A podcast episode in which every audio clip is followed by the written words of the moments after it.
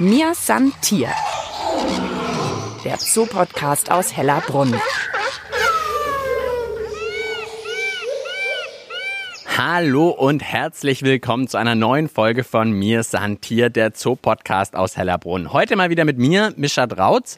Und wir versorgen euch ja alle zwei Wochen mit schönen und spannenden Insider-Geschichten über eure liebsten Tiere hier in Hellerbrunn. Wir waren schon im Mühlendorf, beim Putzen des Haifischbeckens, bei den Erdmännchen und natürlich auch bei der schwangeren Elefantendame Temi. Heute geht's natürlich auch wieder um Tiere, aber auch um die Pflanzenwelt in Hellerbrunn. 40 Hektar ist der Tierpark ja groß und davon sind circa 25 Hektar, also mehr als die Hälfte durch Bäume, Sträucher und Rasenflächen bedeckt. Also hat der Tierpark Hellerbrunn auch eine richtig große Bedeutung für die heimische Flora in München. Wir wollen also heute die Pflanzenwelt in Hellerbrunn besser kennenlernen und natürlich in dem Zusammenhang auch was man zum Beispiel bei der Bepflanzung der Tieranlagen alles beachten muss. Für all diese Themen habe ich einen Gesprächspartner an meiner Seite. Neben mir steht ein echter Gärtner, nämlich Gärtnermeister Andreas Bloch. Hallo Andreas. Hallo, Servus Mischa. Und wie lange machst du das denn schon in Hellerbrunn, Gärtner? Also ich bin seit über 20 Jahren in Hellerbrunn. Und jetzt hast du mir gesagt, wir treffen uns hier bei den Gorillas und Schimpansen, bei der Außenanlage. Warum hier? Ja, wir haben das jetzt einmal ausgesucht, dass wir mal eine Station haben. Hier wurde 2001 im November eröffnet und praktisch vor sechs Jahren wurde das innen und außen nochmal überarbeitet. Und da waren wir natürlich auch mit dabei. Jetzt schauen wir uns mal um. Ich sehe hier gerade so einen kleinen Bach über Steine runterlaufen und natürlich jede Menge Pflanzen. Wie geht ihr sowas an? Ich selber plane das in diesem Falle nicht. Kleinere Gehege, ja. Aber hier werden dann bei uns Landschaftsarchitekten mit eingebunden, die dann diese Pläne erstellen wird, führen das dann aus.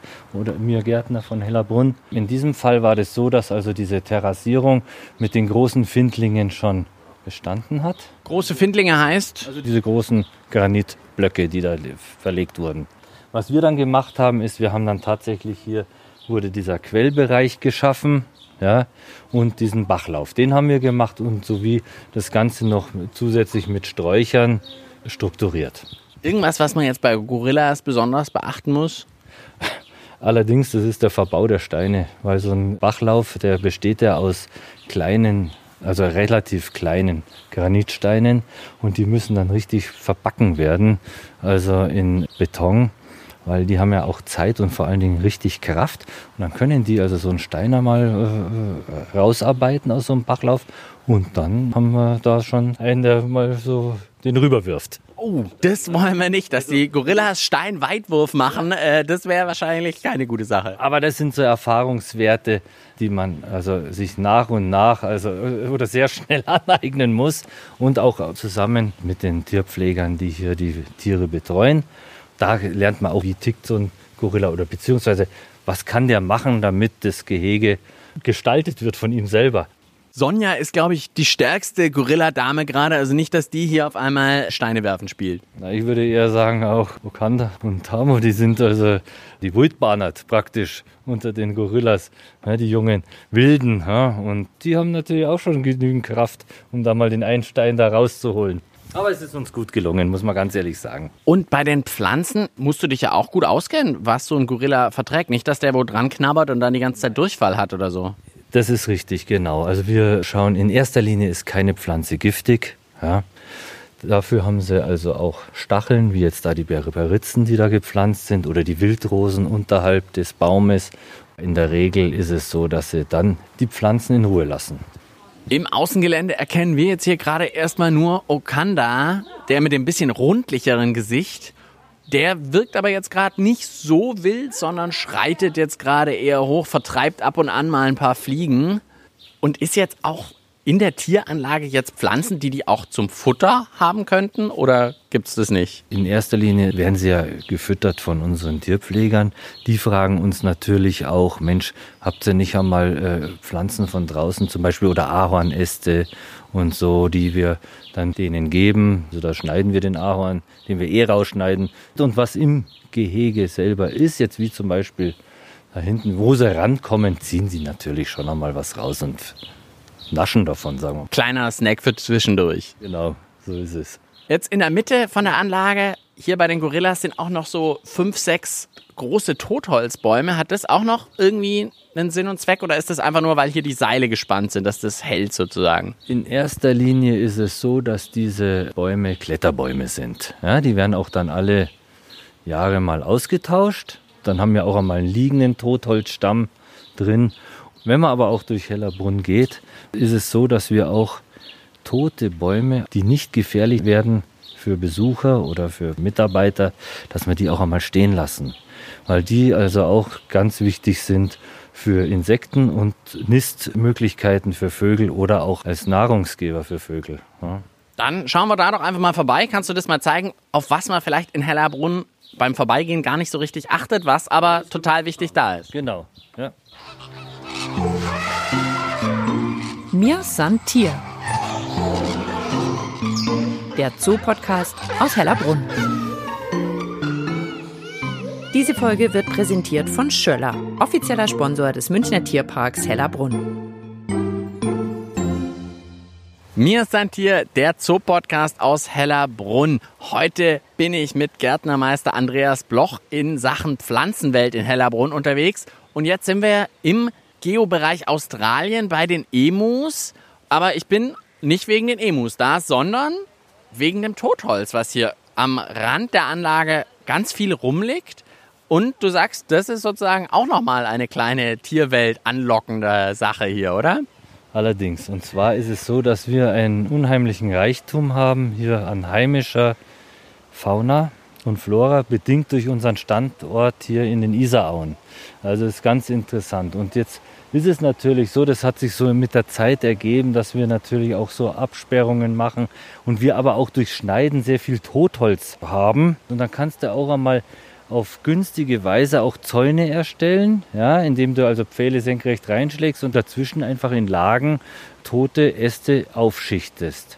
Und das Schöne dabei ist, dass du eigentlich auch so einen kleinen Lebensraum schaffst. Also jetzt leider sieht man es nicht, aber auch wenn die Sonne praktisch jetzt von Osten aufkommt, dann ist der hintere Teil dann also beschienen, dann sonnen sich also auch Ringelnattern. Haben wir jetzt auch schon.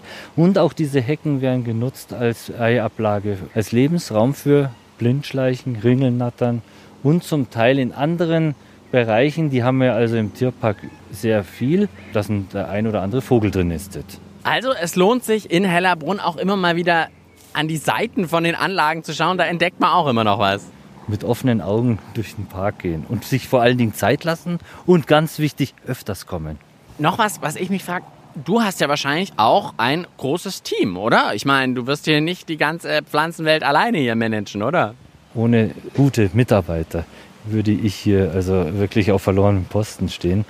Also eigentlich sind wir so in der Regel so 14 Leute, die für den Park unterwegs sind, gärtnerisch. Und ihr pflanzt die aber jetzt nicht selber alle an, oder? Alles, was hier ist, sondern das kauft ihr einfach dazu und pflanzt dann zum Beispiel in die Anlagen. Genau so ist es. Also selber produzieren wir keine Pflanzen. Dafür gibt es sehr gute Gärtnereien, wo wir unsere Pflanzen auch beziehen. Ich habe aber jetzt auch hinten mal so Bambus gesehen. Da habe ich gedacht, der wird extra angepflanzt. Wie ist das mit dem Bambus? Da haben wir, ja richtig, wir haben so ein paar Stellen, die dienen als Plantagen für unsere roten Panda-Bären. Da habe ich halt von einer Bambusgärtnerei den Bambus bezogen und dann wird der nur dafür hergenommen, dass der rote Panda-Bär damit gefüttert wird. Ich habe jetzt auch überlegt, wenn jetzt so ein Baum mal ein Ast irgendwie möglichst weit rüber wächst oder so, zum Beispiel bei Tiger oder Löwe oder so, dann denke ich mir, hu, muss man auch aufpassen, nicht, dass der Tiger oder der Löwe, na, Löwen klettern glaube ich gar nicht so gern, aber Tiger, dass die dann sozusagen da rausklettern über den Baum. Musst du auch drauf achten, oder? In erster Linie achten da unsere Kollegen, die Tierpflegerinnen und Tierpfleger darauf, die ja die Tiere betreuen. Die geben dann mir Bescheid, du pass auf, der Baum, ja, wir haben da ein bisschen Bedenken. Dann komme ich, sage, okay, wir müssen da was machen. Das ist überhaupt keine Frage. Also man arbeitet da Hand in Hand und schaut natürlich auch, dass da äh, so Gefahrenstellen also gar nicht erst entstehen oder beseitigt werden. Und irgendein Tier, das dir die Arbeit so besonders schwer macht oder der irgendwie anspruchsvoll ist? Irgendeine Anlage, die du mir zeigen willst? Die schauen wir uns jetzt an, Mischa, und da gehen wir jetzt zu den Vielfraßen. Die Vielfraße, okay, die sind schwierig. Ja, anspruchsvoll, sagen wir mal so. Ja?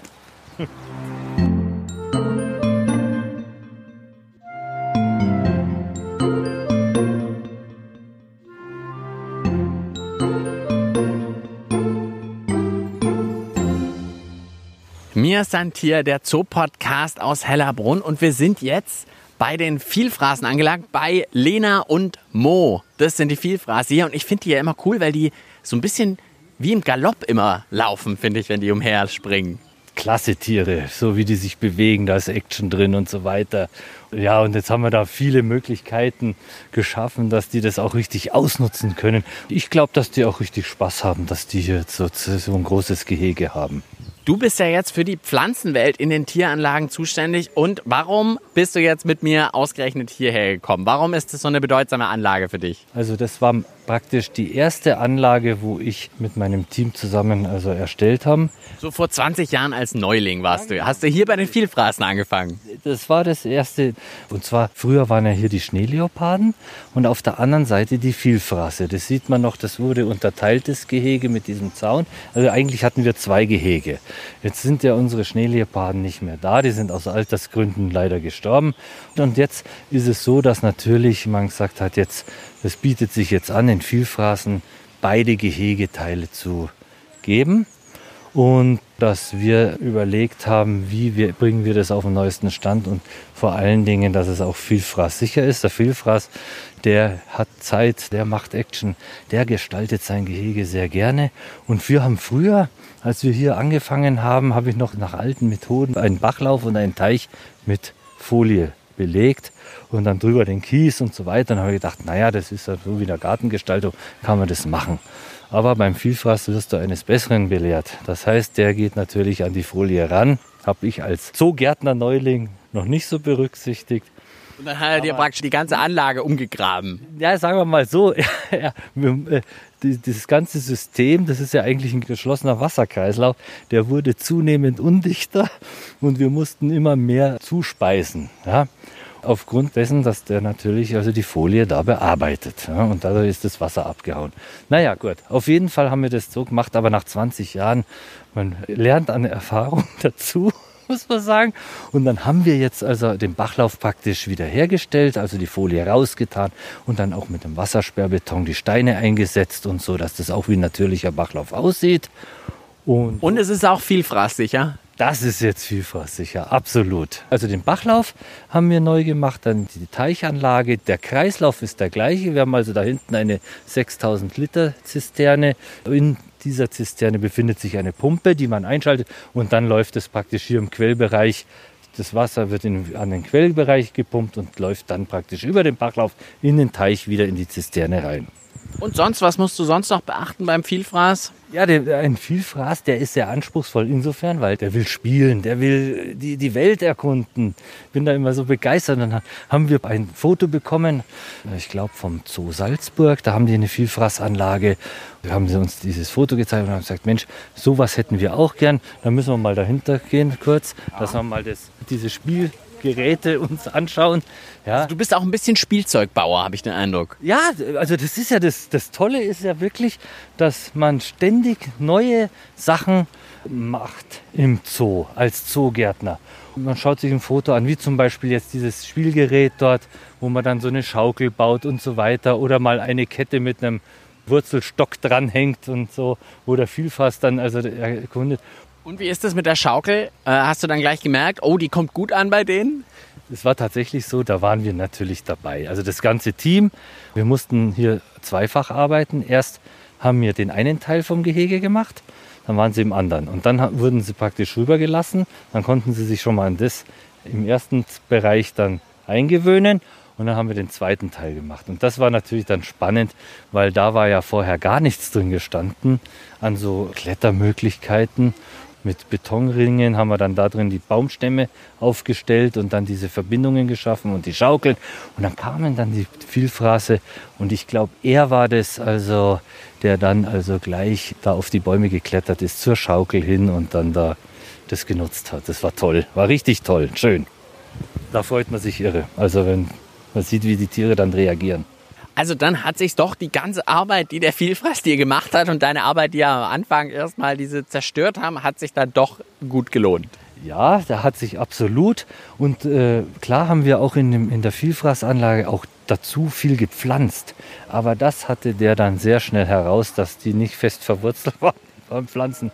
Und die hat er dann als Spielzeug benutzt. Und so wächst eigentlich da drin auch das, was eigentlich er nicht anrührt. Und das ist auch okay, weil insgesamt lebt die Anlage von dem Gestalterischen vom Wasser, von den Höhlen und von den ganzen Spielgeräten. Und sie ist richtig stimmig geworden. Und als Tipp von den Tierpflegern habe ich vorhin noch mitbekommen, also am besten gleich morgens nach der Öffnung des Tierparks oder eben am Nachmittag vorbeischauen. Da sind sie meistens am aktivsten und da trifft man sie am ehesten mal beim Schaukeln an. Um die Mittagszeit ist wohl eher so Verdauungszeit, da sind sie so ein bisschen ruhiger. Also wer die coolen Vielfraße mal beim Schaukeln sehen will, morgens oder nachmittags ist die Chance, glaube ich, am größten. Bei der Vielfraßanlage ist jetzt hier so im Hintergrund auch eine Bank. Wir können uns jetzt mal hinsetzen. Das ist auch ein Baumstamm. Ist der auch von euch? Ja, das ist also tatsächlich eine ehemalige Esche. Dann setze ich mich gleich mal hin. Ich schaue mal, ob es mich aushält. Aber das sieht sehr stabil aus, muss ich sagen.